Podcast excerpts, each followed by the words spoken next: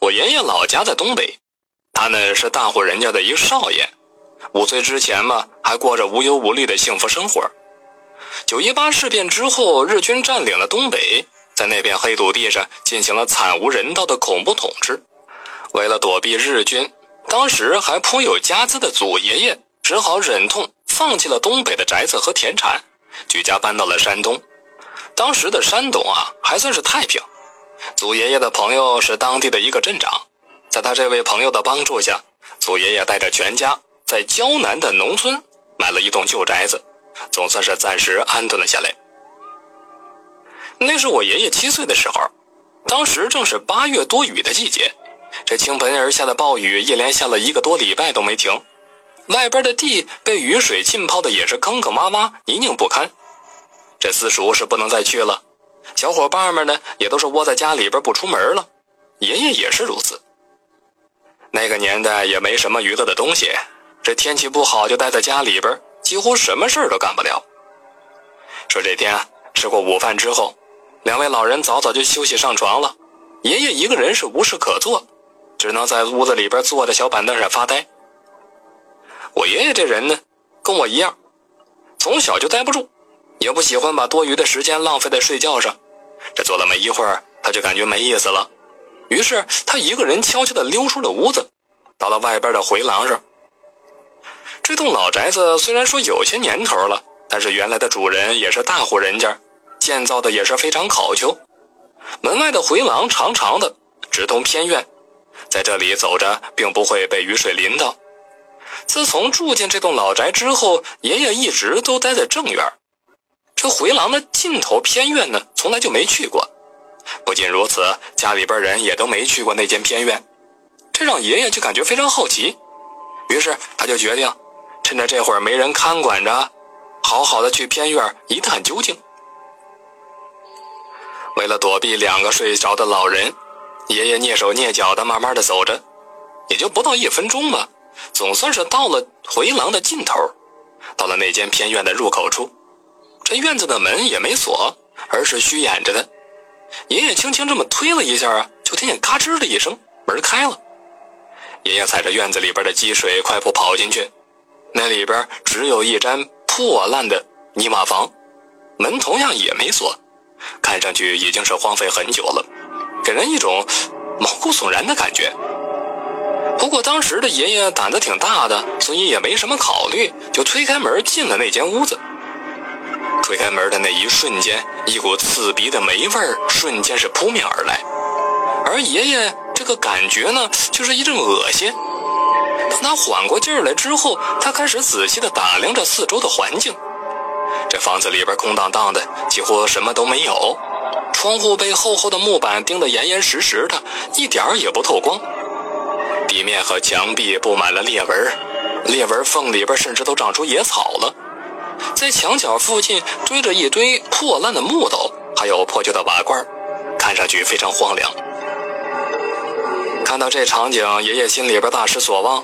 本以为这又能有什么好玩的东西呢，却没想到如此破烂。于是爷爷决定回屋去得了。正当他准备离开这破房子的时候，忽然就听着身后边传来了稀稀碎碎的、特别微小的声音。爷爷连忙回头去看。只见不远处的地面上，不知道啥时候出现了一只老鼠。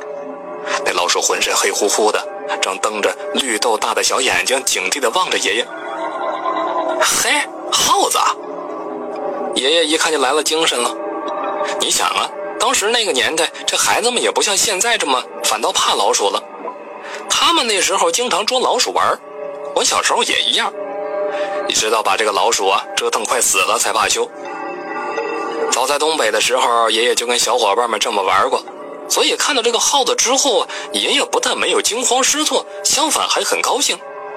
他屏住呼吸，悄悄地挪动着步子，试图接近那只老鼠。就在离这老鼠还有三四步远的时候，那老鼠嗖的一下朝墙边就窜了过去。爷爷见状，立马小跑追上去，但是他根本就追不上老鼠啊！那老鼠溜的一下跑了。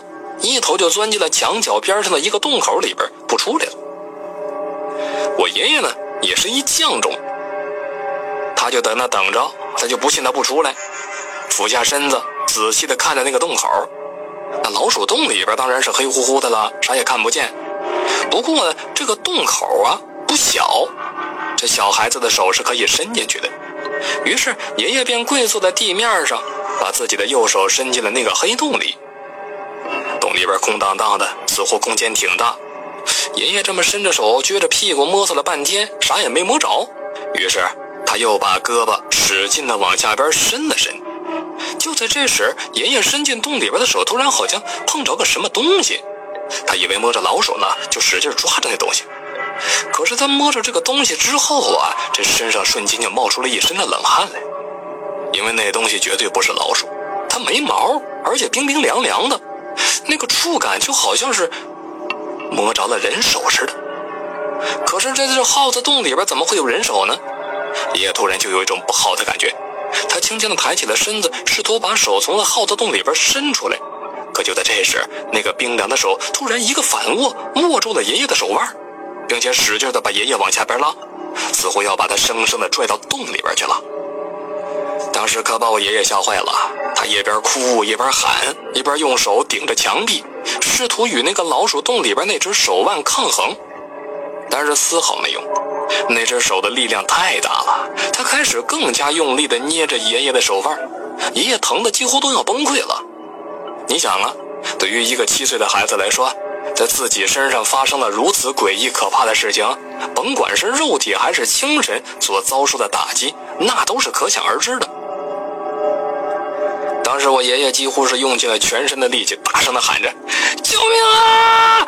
救命啊！”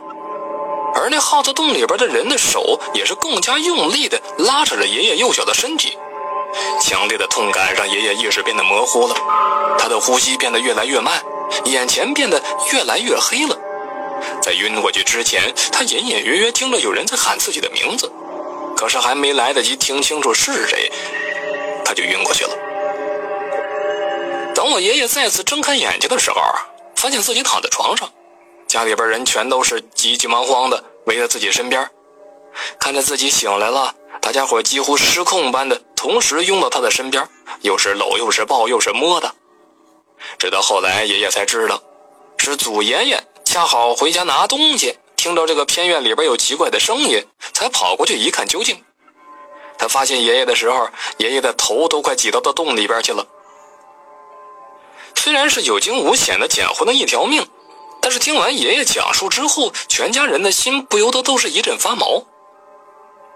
后来，祖爷爷找来了泥瓦匠，在通往偏院的那个回廊砌了一堵厚厚的墙，彻底隔绝了那个院子。